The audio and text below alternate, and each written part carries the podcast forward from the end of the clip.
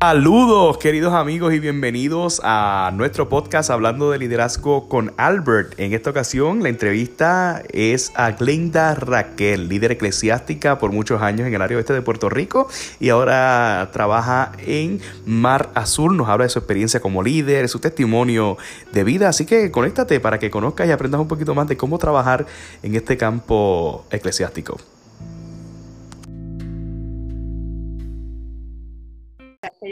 Cambié el nombre, Albert. Mira que ya estamos live. Muy buenas tardes, queridos amigos y amigas. Ya estamos aquí en Hablando de Liderazgo con Albert. Tengo el placer y el privilegio, gracias a todos los que nos están siguiendo hoy, eh, asumí el riesgo y en vez de irme a YouTube, estoy aquí en Facebook Live. Este, así vamos a ver cómo nos va la dinámica, este, que es muy diferente a la que hemos trabajado en YouTube. Así que hay mucha gente que se está conectando.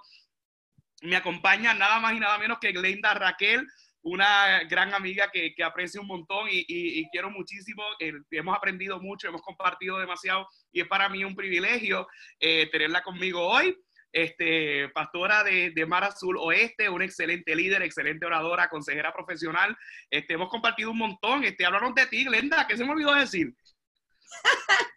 Ahí dijiste un par de cositas. Yo soy Glenda, a mí me gusta ser simple, ¿verdad? Eh, este, en esencia, eh, una mujer que ama la vida, que ama la gente y nada, aquí para compartir y para pasar un rato chévere contigo. Súper, súper. Déjame conectar acá por si alguien habla. Mira, eh, ay, me gusta esto, porque así puedo ver quién nos habla y quién no. En YouTube yo ni me enteraba. ¿De verdad?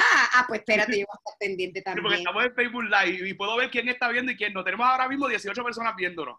Ay, hola, esta está por ahí. Ay, espérate, yo espero que esto no me caiga ahora. Nada, queremos invitar también a todos los amigos que nos siguen a través de Hablando de Liderazgo con Albert. Eh, estamos ya en podcast, estamos en diferentes podcasts, ya estamos en Google Podcast, así que la gran mayoría de los episodios que tenemos en Hablando de Liderazgo con Albert se retransmiten a través de audio en las diferentes plataformas de podcast, así que también nos pueden seguir por ahí. Estamos en Google Podcast, en Anchor, y estamos ya entrando en esa área de los podcasts, donde las entrevistas eh, las pasamos por audio y vamos a estar allí. Así que lo más seguro que ya para mañana o pasado tendremos esta entrevista con Glenda Raquel eh, disponible. Este, mira, Glenda, háblanos, ¿cómo te trata la cuarentena? ¿Qué ha pasado con la cuarentena? Pues mira, Albert, en mi caso, este, la cuarentena ha sido maravillosa. Yo creo que antes de la cuarentena, ya en este año 2020, eh, ¿verdad? Desde enero, eh, Dios me permitió tener un tiempo de reposo y de descanso. yo vengo de unos años bien fuertes, unos años, este, ¿verdad? De, de, mucho empuje, de, de, mucha labor, ¿verdad? Que eso era imparable.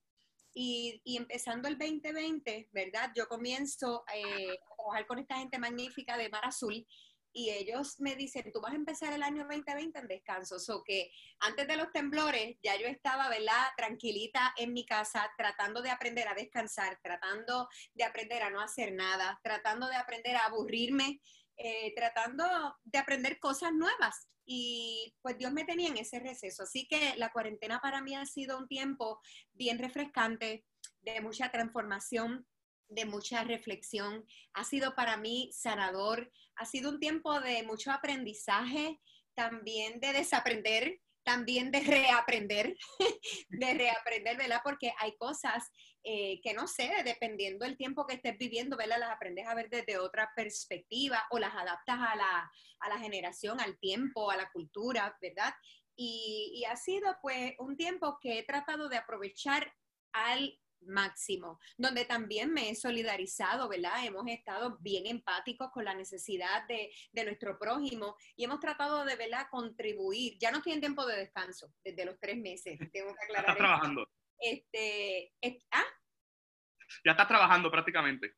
Sí, no, desde los tres meses, desde que empezó la pandemia, se acabó el tiempo de descanso, pero todos, aunque trabajáramos, ¿verdad? Como estábamos en nuestras casas, era algo para mí relax, porque qué mejor que trabajar desde tu casa, ¿verdad? Desde la comodidad de tu hogar, con, con la ropa que tú quieres, levantándote a la hora, haciendo las cosas a, a, a, tu estilo, a tu forma y a tu ritmo.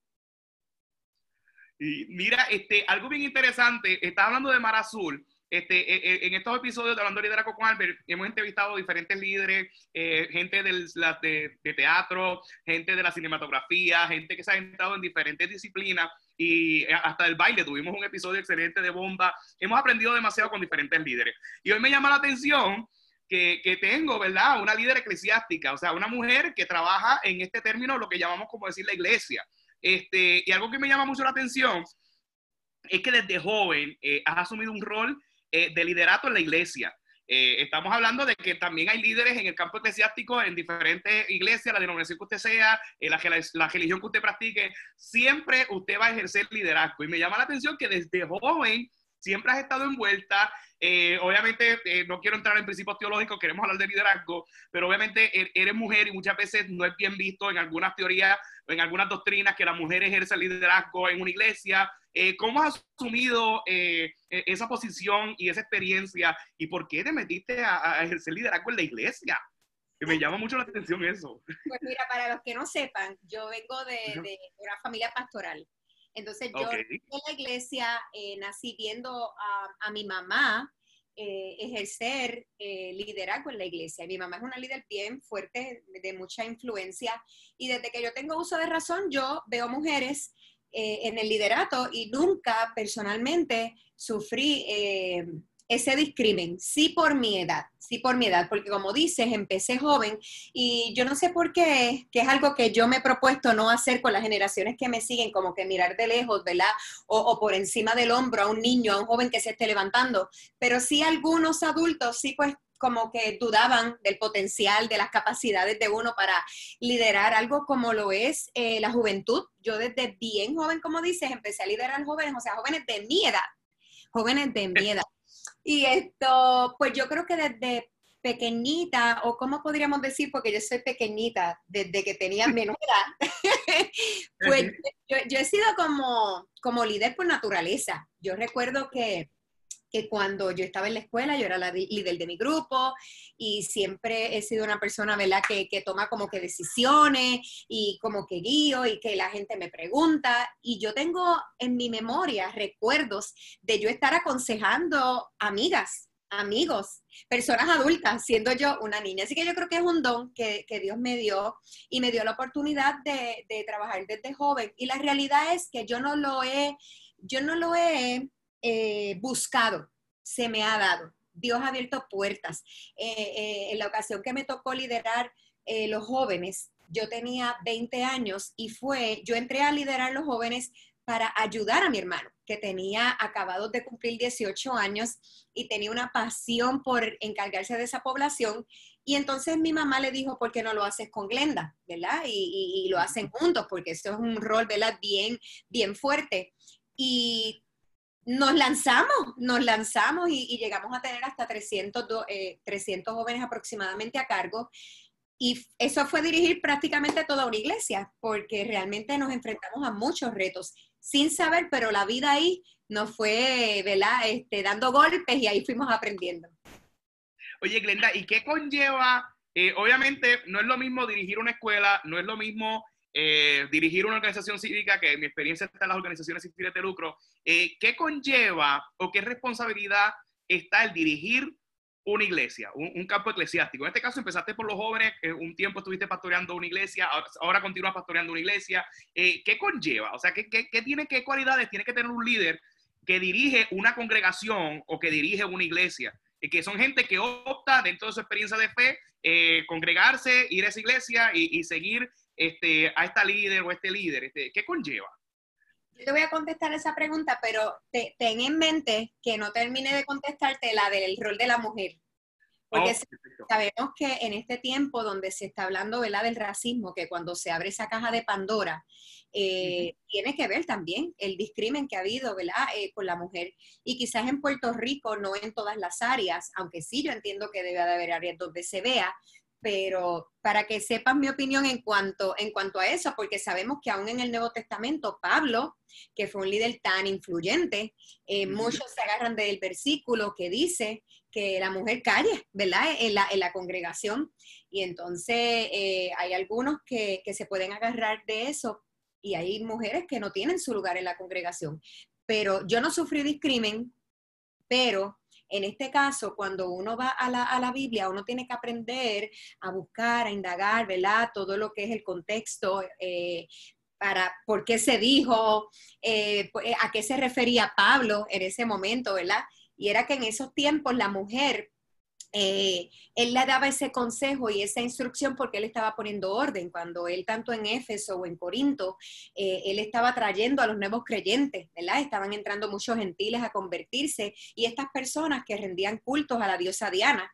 Eh, y, todo esto, pues eran unos pueblos, eran unas ciudades bien paganas, paganas. Entonces Pablo, obviamente estas mujeres que no habían sido instruidas formalmente, no, habían, no, no habían recibido una buena educación, no estaban como que preparadas para entrenar y para dar las bases a estas personas que estaban conociendo a Jesús. Pero yo creo que, que eso pues es, eh, hay tela ahí para cortar a lo que él se refería en el, Nuevo en el Antiguo Testamento, en el mismo Gálatas, nosotros vemos que el mismo Pablo dice que no hay hombre ni mujer ni esclavo, ni libre, ni judío, ni griego. Entonces, que él decía que todos somos uno, y ahí habló también de la igualdad. Pero ese tema pica y se extiende. Ahora voy a la, pregunta que me dijiste. De liderazgo. De liderazgo. Pues mira, yo, yo lo que creo es que debe de haber eh, pasión, ¿verdad?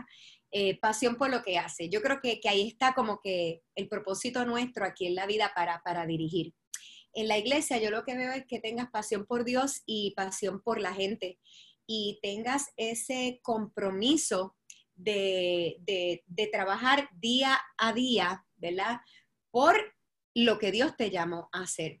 Y yo creo que, que ese compromiso con Dios ese amarlo por encima de todo, ese confiar en ese Dios constante, ¿verdad? Te va a hacer no rendirte.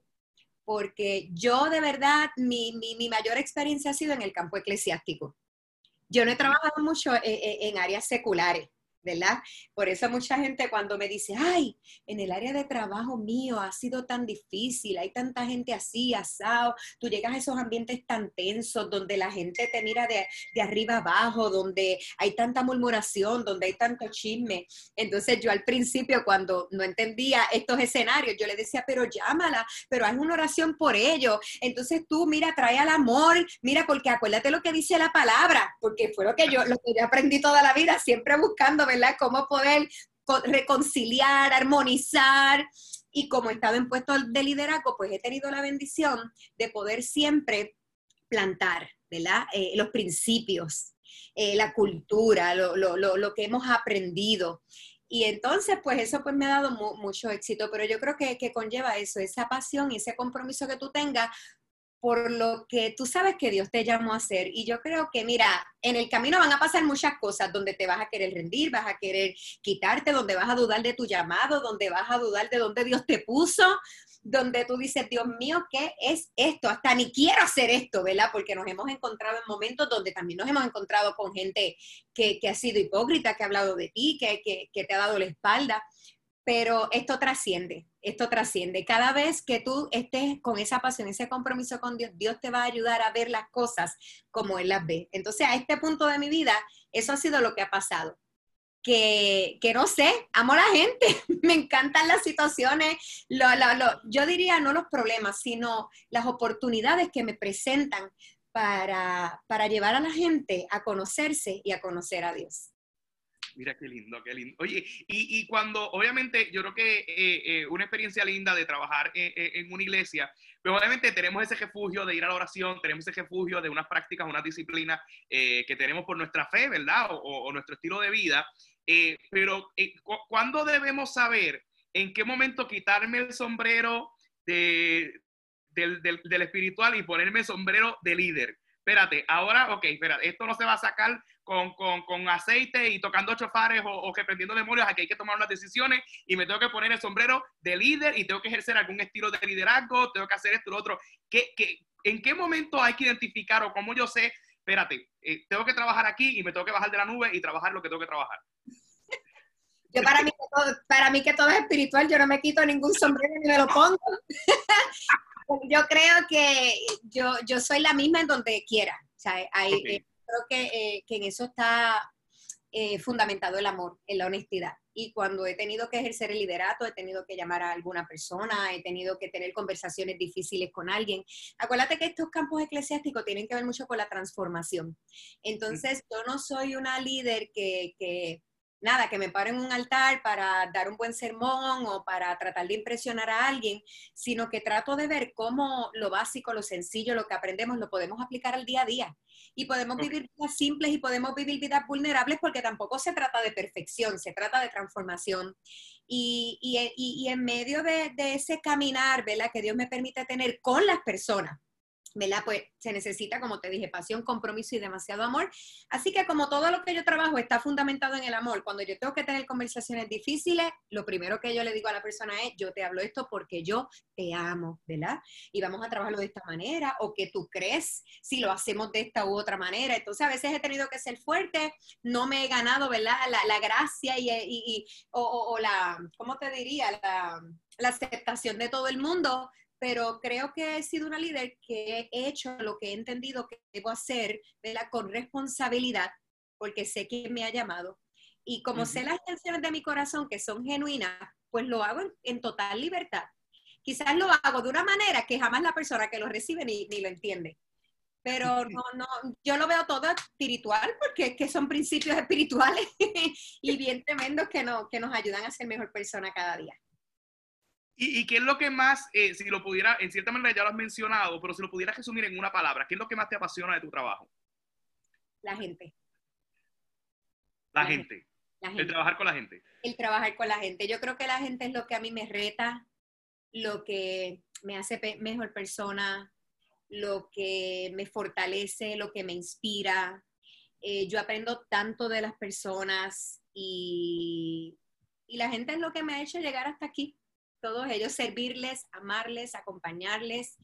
Yo me levanto cada día viendo, sintiendo a quién yo puedo servir, ¿verdad? Cómo yo puedo orar por alguien, cómo yo puedo hacer el bien.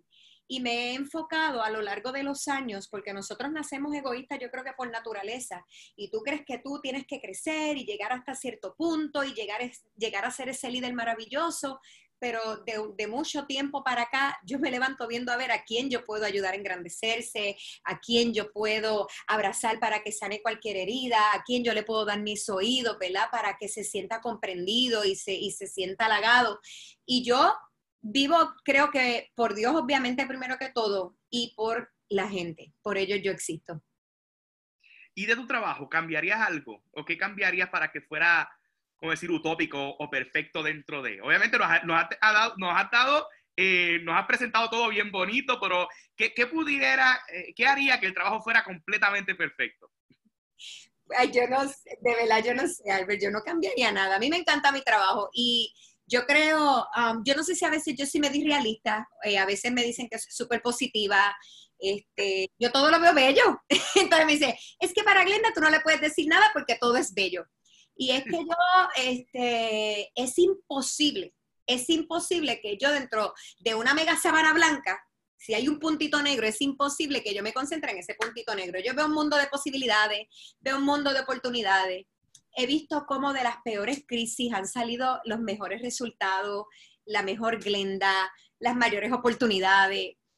Y yo hasta el momento he amado mi trabajo, amo mi trabajo, y fíjate, me has hecho una pregunta que me, que, me, que me deja pensando, ¿verdad? Porque nada es perfecto, pero es que no se trata de tampoco encontrar esa perfección. Es de que me disfruto todo. Me disfruto las altas y me disfruto las bajas y me disfruto cuando las puertas se cierran y cuando las puertas se abren. Este, creo que en, en los últimos años que me ha tocado vivir momentos tan duros, he aprendido a ver la belleza de todo y la enseñanza de todo y el propósito de todo. Y aunque no lo entienda, me abrazo de aquel que no cambia, que es constante y que me hace sentir estable aún en medio de la inestabilidad, o que me hace sentir lo más en paz posible aún en medio del caos. Y es como una contradicción, pero no te puedo decir cómo en medio de, He aprendido a amar hasta la incertidumbre, lo que no veo, lo que no sé, porque he aprendido a amar los propósitos de Dios que van más lejos que los míos.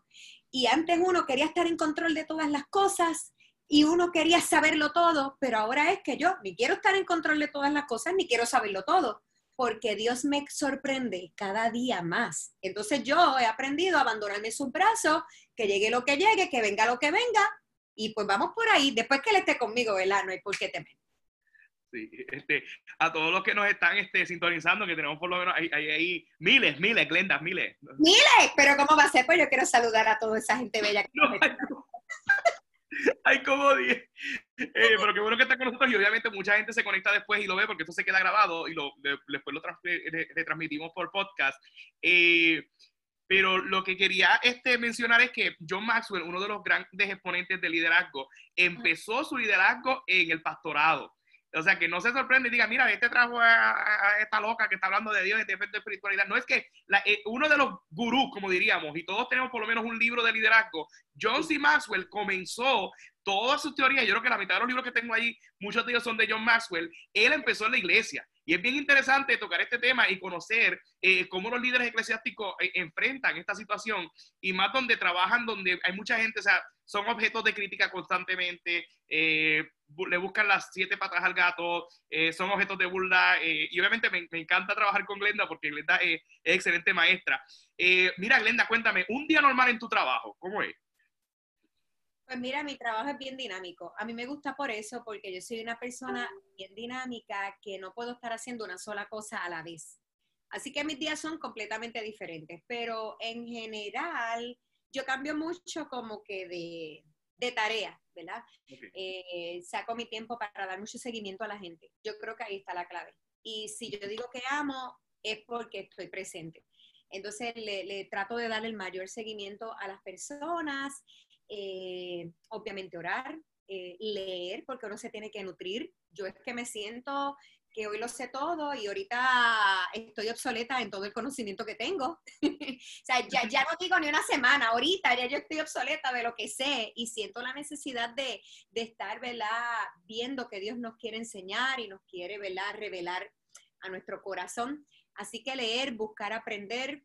También he aprendido en todo este proceso a no hacer nada porque en medio de esa contemplación y en medio de esa reflexión y en medio de ese, en ocasiones, sentarme y no hacer nada, simplemente mirar desde una ventana, escuchar los pájaros cantar, meditar en lo que estoy haciendo, dónde estoy, hacia dónde voy, cómo puedo ser mejor, cómo puedo ayudar a otros.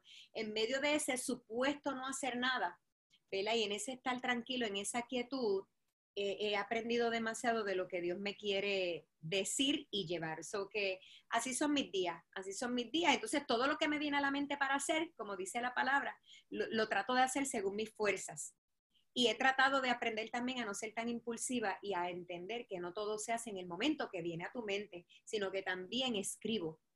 Escribo todo lo que viene a mi mente, no es que estoy escribiendo libros todavía ni nada, pero esto me vino a la mente, a esto le tengo que dar seguimiento, a esto le tengo que dar formalidad, o si no, algo que me vino a la mente, busco en internet, busco en un libro, ¿de qué? De, ¿Por qué me vino esto a la mente? O, hoy en mi trabajo, ¿por qué yo estoy meditando tanto en esta palabra? Entonces estoy en un continuo crecimiento y en un continuo seguimiento a las personas. y así tengo otras cosas.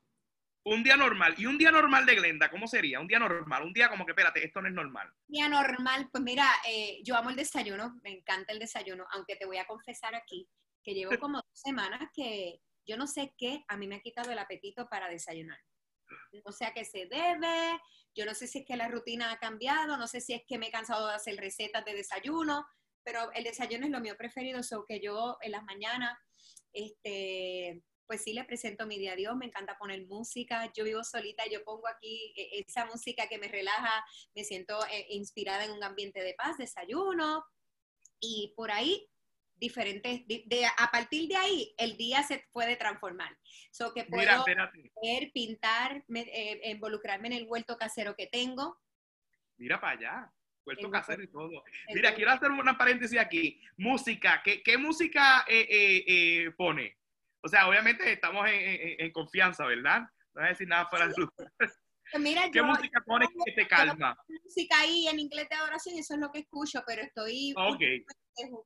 con el French Café, porque cuando estoy en la cocina, que me encanta la cocina, me siento así como que estoy en un restaurante francés y, como que me inspira.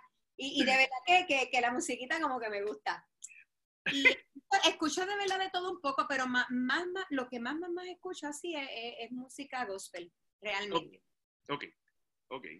Y, y oye, obviamente estamos viendo una Glenda súper positiva, eh, a todos nos cae bien, la queremos un montón, pero una pregunta, ¿qué le incomoda o le molesta a Glenda? Como que, ¿qué le molesta? y entonces tiene, me imagino yo que tienes que disimular mucho porque obviamente eres súper nice. ¿Qué, ¿qué, le molesta a Glenda? No disimulo, yo, yo trato de ser, bueno, hay ocasiones en que hay que disimular porque hay cosas que tú puedes tolerar y hablarlas en el momento que se debe, ¿verdad? Pero yo, fíjate, a mí me molesta la falta de respeto.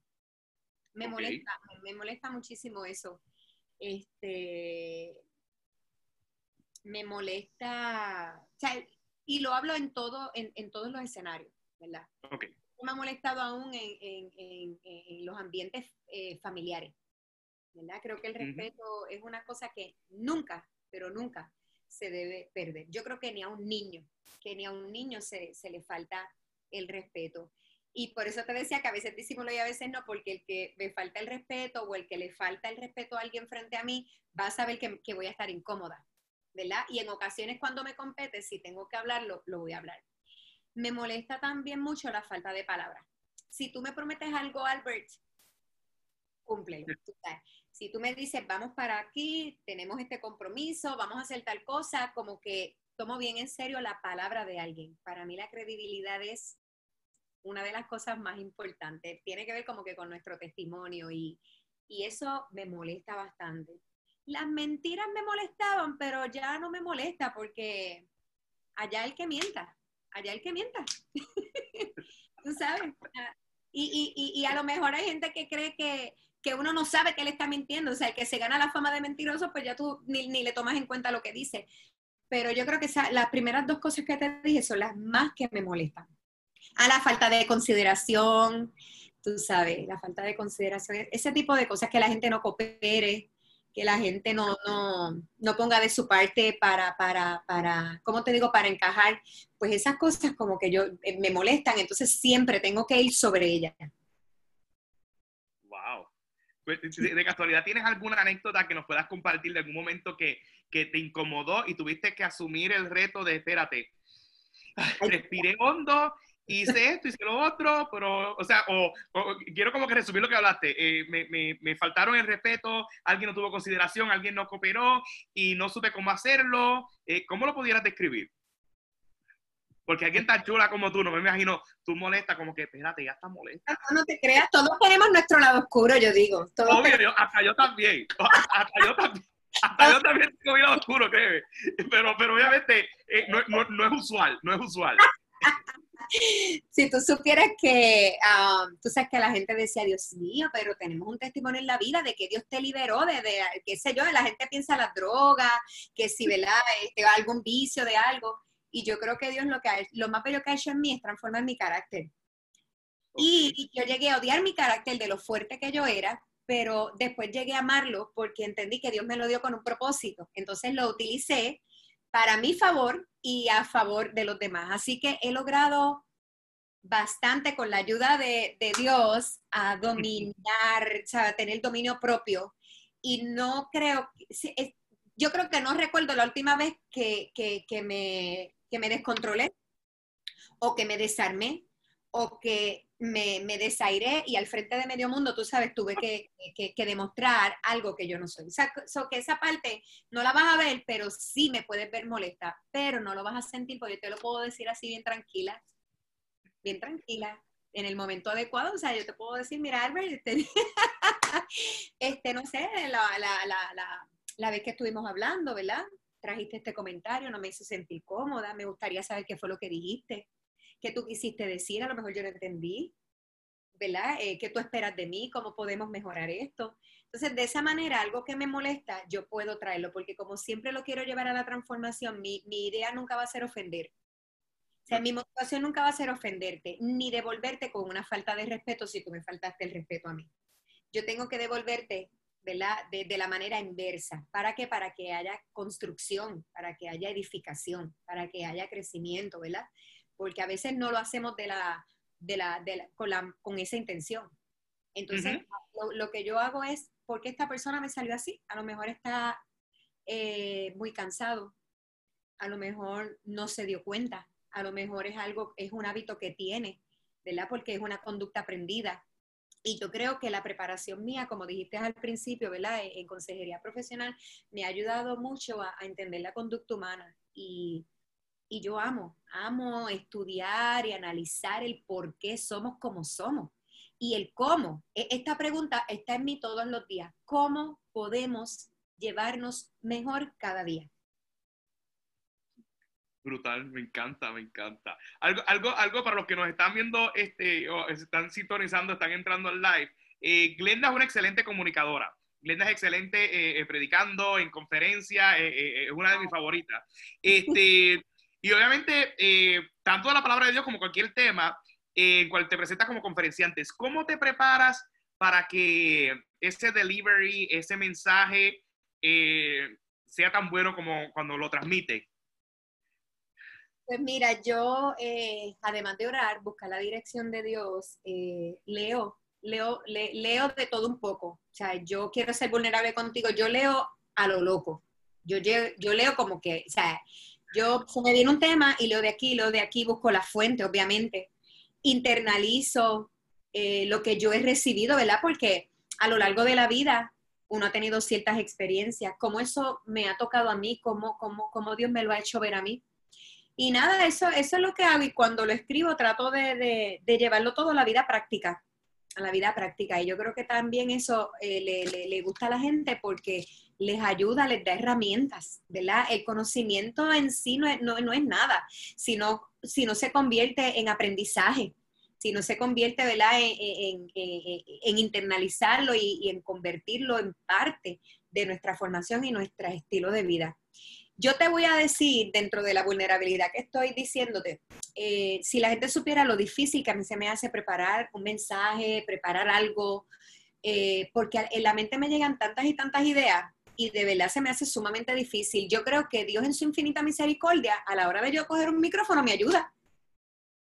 Aparte, aparte de que mi mamá, cuando nos entrenó, porque como les dije, mi mamá es eh, una oradora tremenda también, una pastora maravillosa, una mujer muy brillante, y cuando ella nos desarrolló en el ministerio, en el liderazgo, ella nos lanzaba.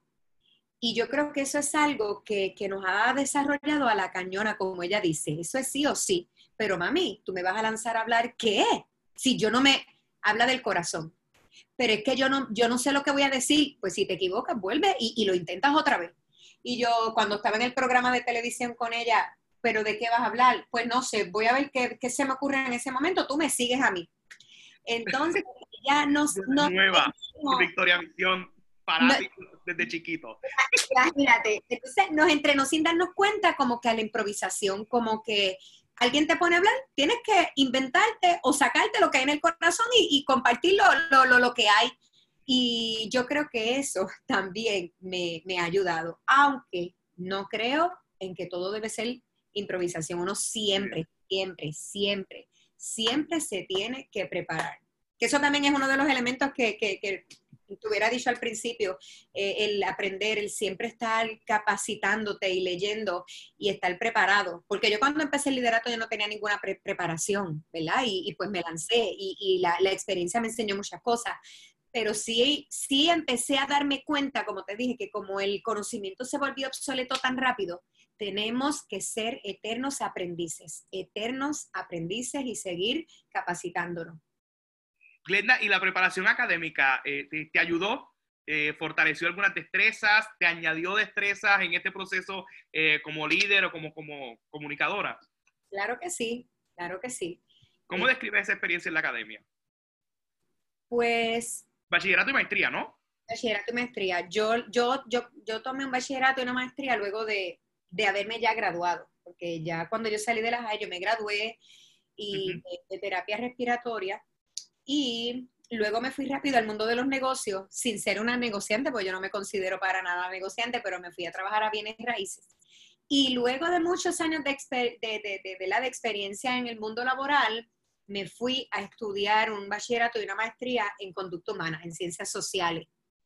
Y en ese tiempo no fue lo mismo de cuando yo empecé a estudiar. Porque en aquel tiempo yo estaba con esa ilusión de casarme, yo, yo estudié por tener ahí un grado que yo estudié algo que ni me gustaba, yo lo que quería era, entonces no le tomé mucha importancia. Pero en este momento, ¿verdad? Más madura, más concentrada, más dirigida hacia lo que me gustaba, yo le di todo mi corazón. Y para mí fue una experiencia demasiado enriquecedora, trajo mucha estructura a mi vida, trajo mucha disciplina a mi vida, hábitos costumbres, o sea, cosas que yo jamás en la vida me ayudó a relacionarme con otras personas porque como te dije, como yo me desarrollé en un ambiente eclesiástico y, y, aunque estaba en la universidad cuando joven, pero hasta estudiábamos con, con, personas de la iglesia y todo era gente de la iglesia y de la iglesia y de la iglesia. Entonces eso me hizo como que salir, conocer el mundo, ver la realidad del mundo, saber que hay otra cosa allá afuera, tú sabes, y hay que estar al día y al tanto de todo lo que está pasando porque precisamente son las personas a las que tú quieres alcanzar. Wow. ¿Qué le dirías a esos jóvenes que aspiran eh, al ministerio o les llama la atención el adentrarse a este campo eh, e, eclesiástico, ¿no? Porque obviamente, pues ya este, eh, hemos aprendido que hay otras disciplinas eh, en las cuales podemos ejercer como liderazgo, pero esos que, que tienen una pasión por dedicarse directamente a la iglesia, como decir, quiero trabajar en la iglesia, quiero dedicarme al ministerio, quiero dedicarme a trabajar con Dios, o ser líderes, pero dentro de la iglesia que ha habido un gran movimiento. Eh, la iglesia a la cual tú eh, eh, estás dirigiendo ahora mismo, muchos son jóvenes, este, tu pastor principal, Jonathan Ocasio, un gran amigo, todos son jóvenes. ¿Qué, qué le diría? ¿Qué, qué debe, ¿Qué debe tener en consideración un joven que aspira a trabajar como líder en un ministerio? Yo le diría que fuera el dentista. ya yo fui. que hiciera ejercicio, que coma bien, que descanse, que duerma, que sea balanceado y pareciera jocoso y parece que lo dije hasta, hasta, hasta bromeando, pero, pero en cierta manera quiero decir que se cuide. Nosotros tenemos que cuidarnos porque tenemos que estar súper saludables y para poder bendecir a otros, porque no es fácil, la tarea es bien retante y nosotros tenemos que procurar cuidarnos para darle lo mejor a la gente a quien nosotros servimos. Entonces nosotros venimos de un liderato que descuidó muchas cosas importantes, que hasta se descuidaron ellos mismos. Entonces, lamentablemente vemos hoy día personas, ¿verdad? Eh, eh, al final de su jornada ministerial, enfermos. Hemos visto hasta pastores que se han suicidado.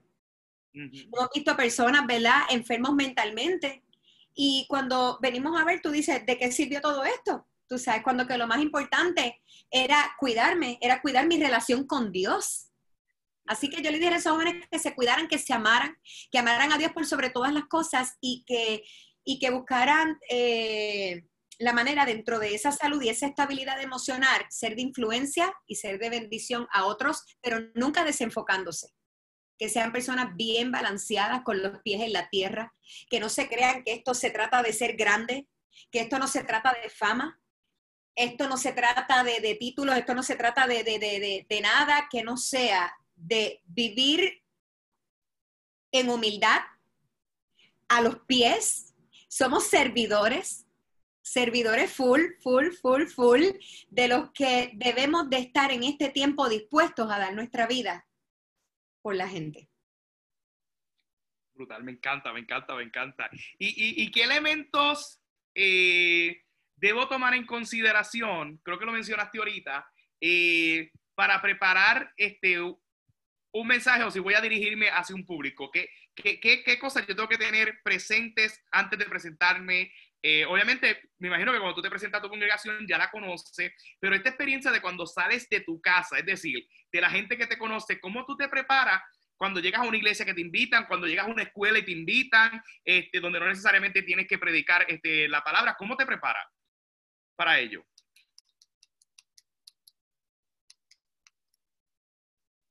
Mira a ver si está. ¡Ay!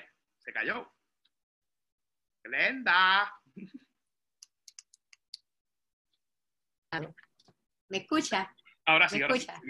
sí. De momento hubo una pausa, y yo entré en crisis, pero he aprendido a mantener la calma en mi hija, tratando de liderazgo con Albert, a no entrar en crisis. Te escucho. ahora sí, ahora sí. Yo, ¿No me escucha? No te escucho. yo sí te escucho. Te veo, pero no te escucho. ¿Qué va a ser? Yo te escucho, yo te escucho a ti. ¿Tú me escuchas a mí? Sí. Ok, pero yo no te escucho a ti.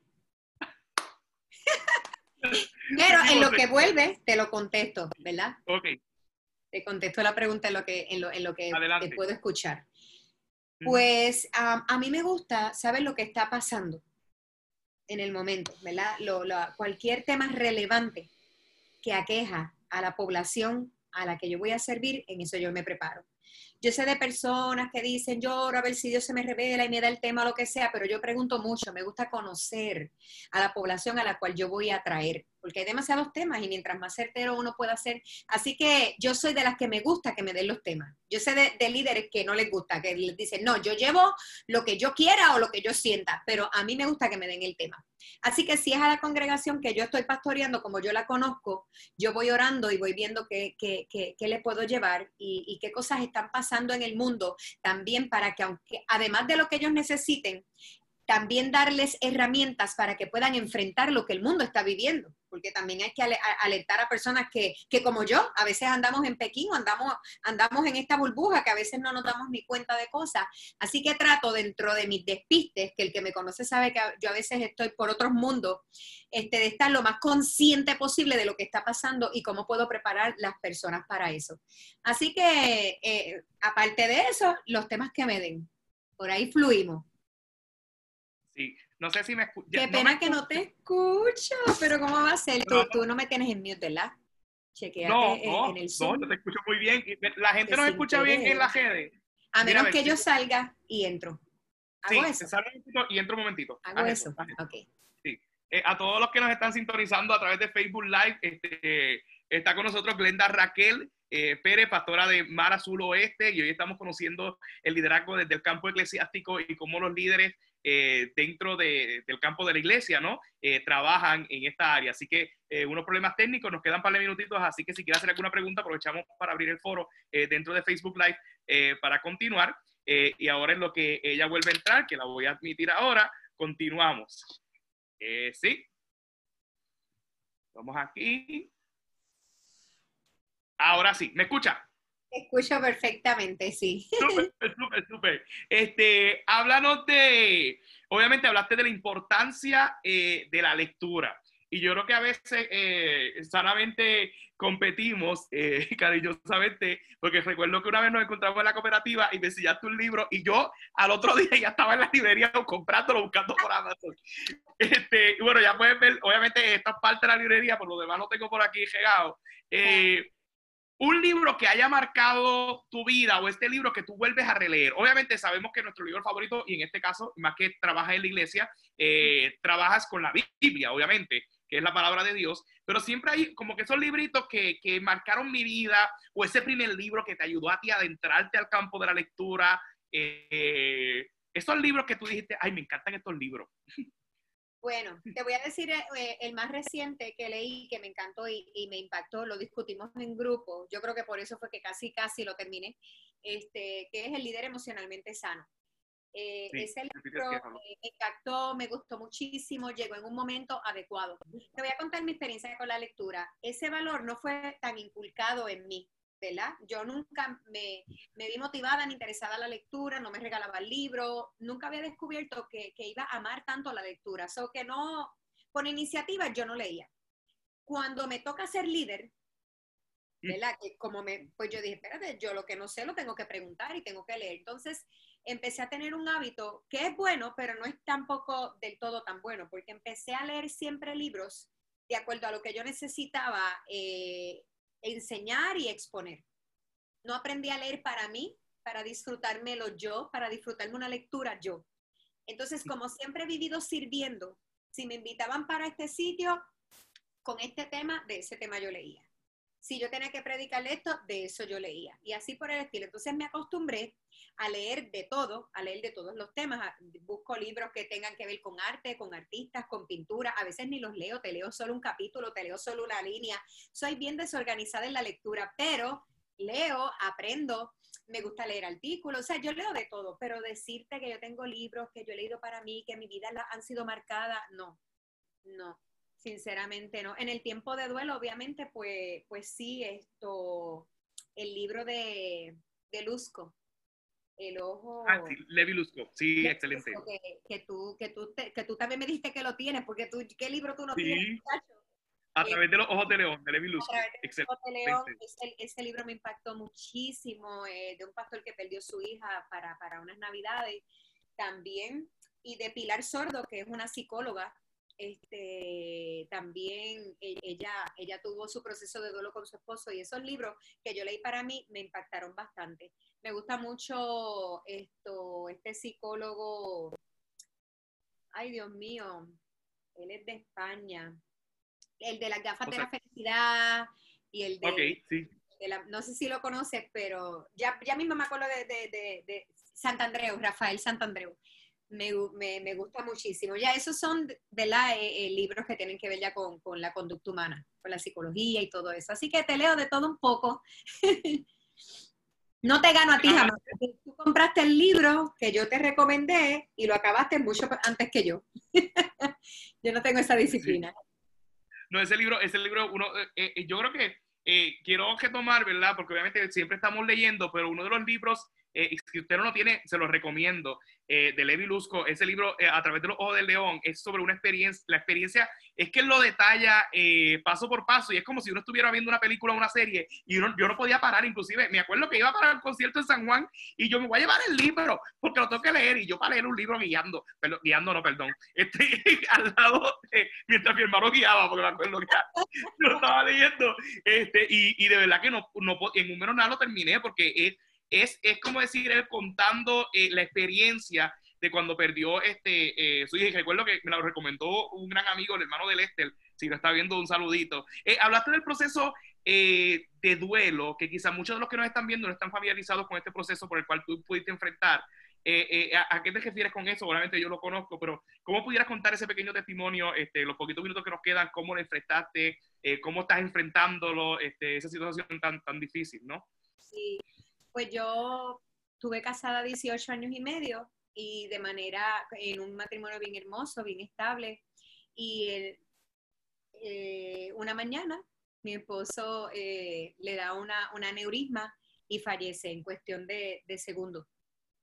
Obviamente es un impacto para mí bien grande porque yo no tuve hijos en esos 18 años y medio. Eh, él era mi mejor amigo, ¿verdad? Habíamos construido todo, toda una vida juntos, teníamos un, un futuro por delante y todo eso se te va al piso. Todo tu mundo se viene al piso, todos esos sueños, todos esos planes, no tienes a tu, no tienes a tu compañero de vida y la relación de nosotros era súper intensa, so que el perderlo fue perder mi vida, perder mi mundo, perder mi norte. Y realmente pues en medio de ese abismo y de, y de ese precipicio donde yo caí, pues Dios me fue guiando, me fue levantando, me fue fortaleciendo. Algo que yo pensé que yo jamás iba a poder superar o que iba a poder enfrentar.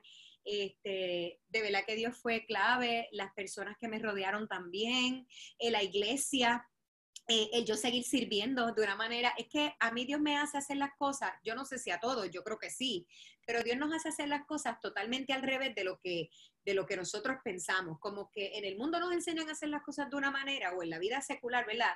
Y Dios nos enseña a hacerla de otro en momento dado que yo estaba como con esta lucha interna, como de sigo predicando, sigo, sigo, porque yo no tenía fuerza. Yo me sentía muerta en vida y yo estaba terminando mi maestría. Y en un momento donde tú pierdes todo, lo que te viene a la mente es, debo de seguir estudiando, debo de seguir pastoreando, no tengo fuerzas, no me puedo concentrar, pero como has visto, mi carácter es de persistir, de, de hacer frente, de, tolerar, de zumbarme aunque no sé, de, estar ahí. Entonces, en medio de ese proceso, Dios no me permitió en ningún momento soltar lo que yo estaba haciendo. So, mi vida trató de seguir lo más normal posible y en medio de mi caminar, ese fue mi caso, no es que a todo el mundo le vaya igual, en medio de ese caminar Dios me fue sanando, porque cuando yo lo confronté y le dije, Señor, yo tengo que ver personas, consolar personas, escuchar personas, abrazar personas. Y yo, yo casi no, o sea, yo ni puedo abrazar, sea, a mí me dio algo tan malo que yo a veces quería abrazar y ni podía porque la herida, el dolor, la,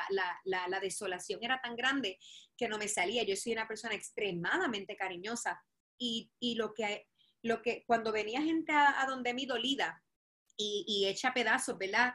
Yo no sé de dónde salía de momento una fuerza para yo abrazarlos, para yo escucharlos, para ayudarles una palabra de aliento a veces después que terminaba de, ministrar o de predicar, me, cogían en el, salón que estaba al lado eh, casi desmayada, ¿verdad? Porque había dado todo lo que tenía.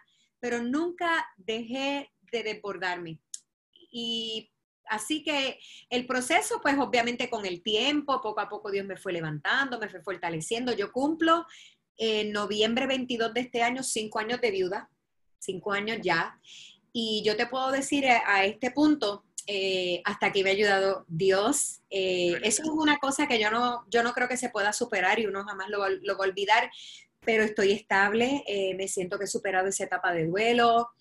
Y eso es otro tema porque pues tantas estrategias y tantas cosas, el mismo conocimiento que había adquirido me ayudó. Muchas cosas Dios utilizó a mi favor para ayudarme y estoy de pie, estoy de pie. He comprendido tantas cosas, tengo una perspectiva de la vida completamente diferente, de la muerte también completamente diferente. Así que mientras tenga vida, mientras haya aliento en mí, mientras yo respire, ¿verdad? En, este trámite que Dios me permita estar, eh, viviré dando, sirviendo, amando y quiero dejar un legado aquí en la tierra y ser de una influencia bien hermosa en los demás.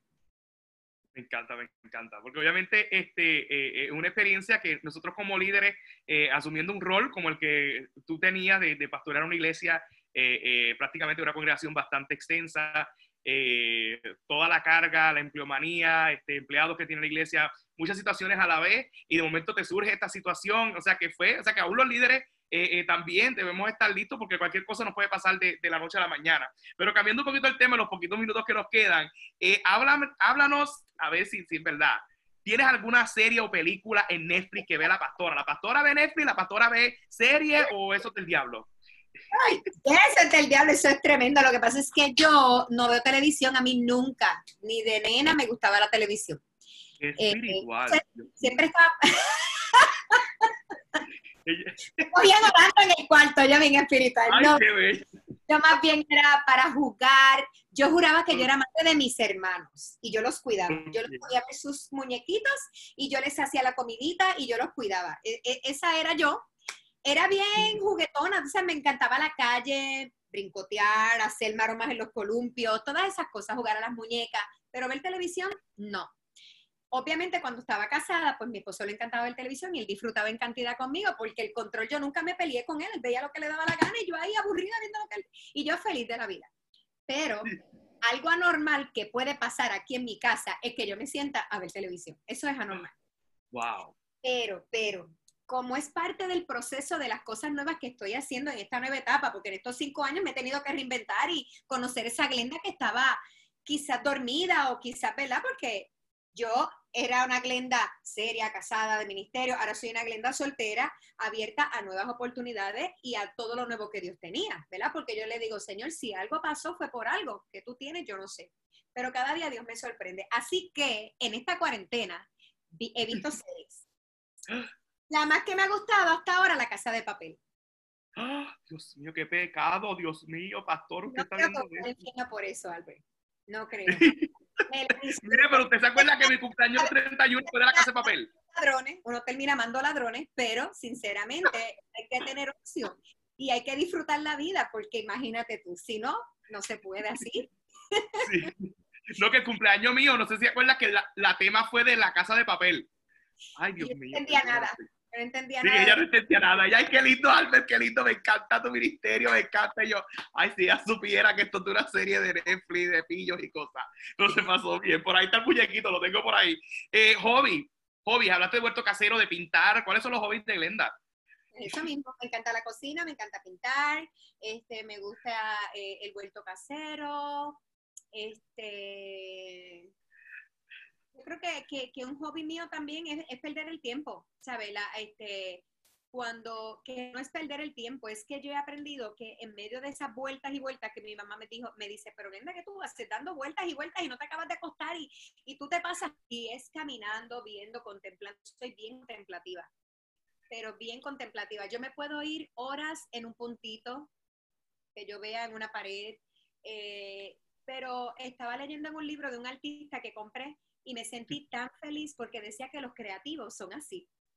Decía, la gente creativa tiene que aprender a aburrirse y la gente creativa tiene que aprender que dentro de este mundo donde la información está a toda velocidad, es la que aprende a ser dentro de todo eso selectiva con lo que quiere concentrarse y lo que quiere desarrollar. Y yo creo que eso es lo que yo traigo, que dentro de todo ese mundo, en esa contemplación, lo que yo estoy buscando es minimizar y tratar de escuchar lo que está pasando dentro de mí, lo que, lo que estoy descubriendo dentro de mí.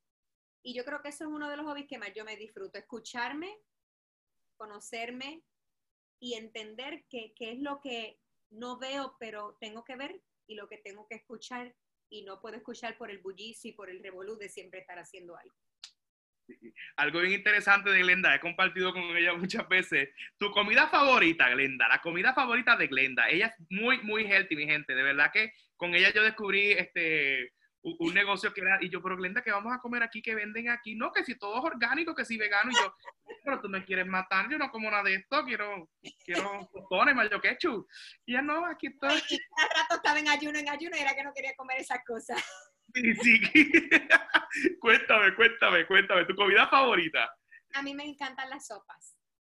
Amo ah. la sopa, amo la sopa y, y mucho eh, este, las cremitas cremita de calabaza, cremita de brócoli, cremita de vianda. Me gusta mucho, las hago mucho, me gustan las ensaladas de todo tipo.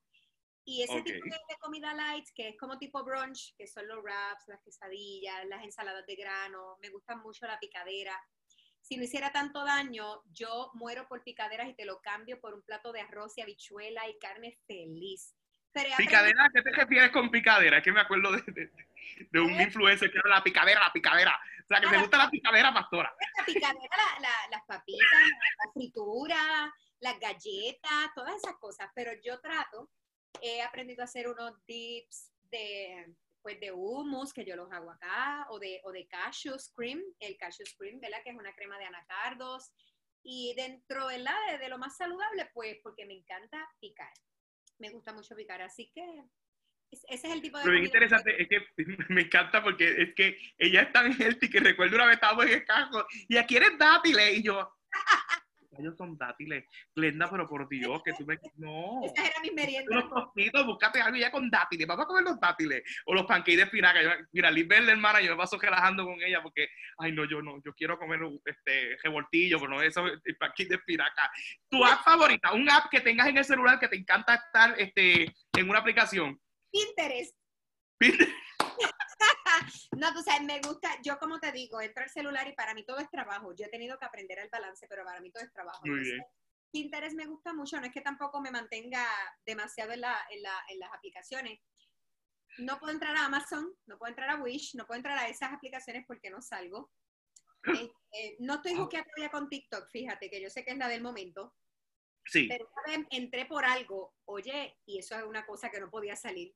Y seguía viendo viendo, viendo vídeos, pero no es mi preferida. Pero yo creo que momento, yo creo que hasta el momento es Pinterest y sí es, ah, tengo que decir, la, la, la aplicación de nuestra iglesia, Mar Azul. que si Ay, sí, sí, sí. Yo también la tengo, yo también la, yo también la tengo. No me congrego Mar Azul, pero la tengo, la tengo. Este, mira, eh, Glenda, y algún, hablando ahora de la Biblia, un poquito espiritual, libro favorito de la Biblia. El libro favorito, yo te diría, yo no tengo así libros así favoritos demasiado, pero me gusta mucho Pablo, me, me gustan las epístolas, me gusta mucho Romanos eh, del Antiguo Testamento, me, me, gusta mucho Ruth.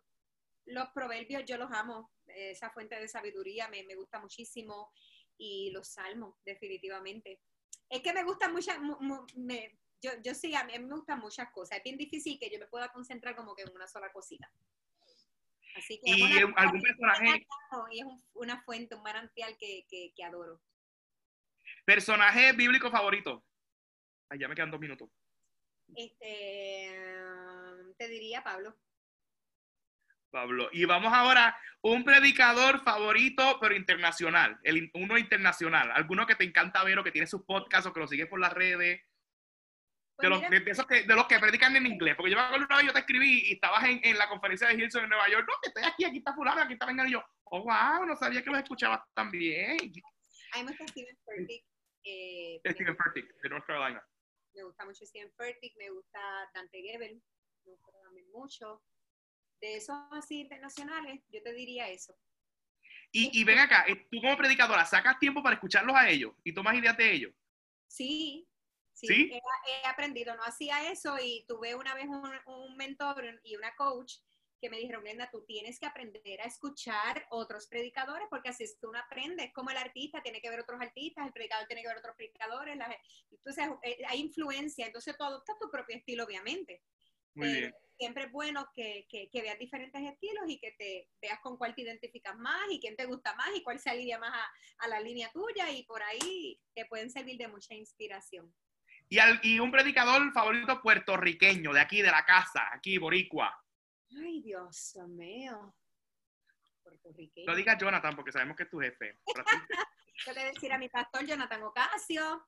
Oh. Este, y diría Otoniel Font. Otoniel, excelente es un gran maestro, me gusta mucho. Uno de mis favoritos también. Y obviamente, y es la, la, misma dinámica, porque obviamente su familia pastoreó la iglesia y él se quedó a cargo de la iglesia, muy, similar a ti. Bueno, Glenda, y ahora, eh, para ir terminando y cerrando, que ya te consumí un minutito más, total, aquí mando yo. Esta es mi sección, este es mi programa. Aquí. Este es mi programa y yo tengo la plataforma de Zoom, me puedo quedar aquí tres horas hablando, pero, pero quiero ser fiel a la hora que te prometí. Eh, ¿Qué proyecto nuevo tiene Glenda? ¿Dónde la veremos? Este, ¿Qué hay nuevo ahora? Pues mira, yo tengo muchas ideas en mi mente y no sé ni hacia dónde Dios me lleva, pero aparte de, entrar en esta, en esta organización, ¿verdad? En, esta comunidad de fe tan hermosa Mar Azul, promete, ¿verdad? Este, tener muchas oportunidades en, muchas áreas. Hay demasiado por hacer. Entonces, pues estoy orando a Dios porque si ahora mismo esa es mi prioridad, no quiero desviarme, no quiero desviarme, pero siempre me gusta hacer cosas que me saquen, que me saquen de, del entorno eclesiástico, ¿verdad? Así que todo lo que tenga que ver con arte, es algo que me apasiona y, por ahí yo me iría, por algo que tuviera que ver con arte. También, obviamente, en el, área de lo de la consejería, he contemplado volver a dar las charlas, volver a dar charlas eh, a, organizaciones, a las escuelas, a los maestros. Me gusta mucho el crecimiento profesional y el desarrollo humano, así que, en esa área eh, yo sé que, me desenvuelvo, ¿verdad? Que Dios me ha dado la oportunidad de, de aportar mucho a la sociedad y lo puedo considerar. Muy bien, Glenda, ¿y dónde te conseguimos? Tienes este, las redes sociales, si queremos ver tus mensajes, si queremos ver lo que estás haciendo, que también estás haciendo unos Zoom, este, y tienes unos segmentos, ¿dónde te podemos ver y conseguir? Pues mira, yo tengo, volví a tener un segmento, eh, es temporero, no sé hasta cuándo lo, lo haga, lo, lo, lo, lo, retomé en la cuarentena, pero me consiguen mi fanpage, Glenda Raquel, eh, así mismo, Glenda Raquel, ahí van a ver mi foto, y en cuanto a la iglesia de Mar Azul Oeste, todavía no tenemos un lugar donde nos vamos a, congregar, pero ya prontito, en los próximos meses, eh, yo sé, ¿verdad? Que obviamente, porque no puede, estamos ahora como la iglesia sin paredes, la iglesia está más viva que nunca y hemos hecho el trabajo, pero yo sé que nos va a llegar el momento de, de congregarnos y entonces les vamos a estar dando más información. Pero si no, a través de la página de Mar Azul puedes seguir nuestros servicios. En ocasiones, eh, la mayor parte del tiempo predica nuestro pastor Jonathan Ocasio, pero los campus pastors, ¿verdad? Porque hay un, hay un campus en el este, hay un campus acá en el oeste, pues también nosotros, los pastores asociados, pues también traemos la palabra. Así que prontito me verán por ahí. Súper, súper, súper. Y si a alguien le interesa que le deje una conferencia o algún taller, te pueden contactar por las redes sociales también, ¿no? Las redes sociales, ahí me escriben un mensaje en la página y con mucho gusto Claro que sí. Súper, súper. Bueno, no hay tiempo para más. Yo quisiera, ay, yo me quedaría hablando contigo toda la noche, pero de verdad que hay cosas que hacer. Me debes un café hace tiempo, así que. Sí, sí, demasiado. Pero ahora con esto de la cuarentena, pues con un acrílico de frente. Gracias por tu tiempo, gracias eh, por acompañarnos este, en esta horita de Hablando Liderazgo con Albert. De verdad que fue un tiempo eh, muy bueno, muy saludable y obviamente el, el, el trabajar en Facebook Live por primera vez, porque después de este, este es nuestro décimo Hablando Liderazgo con Albert, porque lo empezamos desde, desde abril. Eh, y hemos tenido sin número de, invitados y esta es la primera vez que nos fuimos por Facebook Live y de verdad que agradezco a todos los que, los que estuvieron y se quedaron con nosotros. Eh, un saludito, creo que está por ahí Eric, Natalie, un montón de gente que entró, salió, Michelle, eh, Héctor, inclusive creo que vi hasta, hasta, el pastor Carlos Vélez, lo vi por ahí que tengo uno de sus libros y lo conocí en Sendero de la Cruz. Ah, este, gracias por tu tiempo, este, Glenda. Sí. Gracias a ti, sabes que te amo, que te admiro muchísimo. Yo también te amo un montón. para mi vida, así que yo te deseo todo el éxito del mundo, me encanta lo que haces, eres excelente, así que... Amén.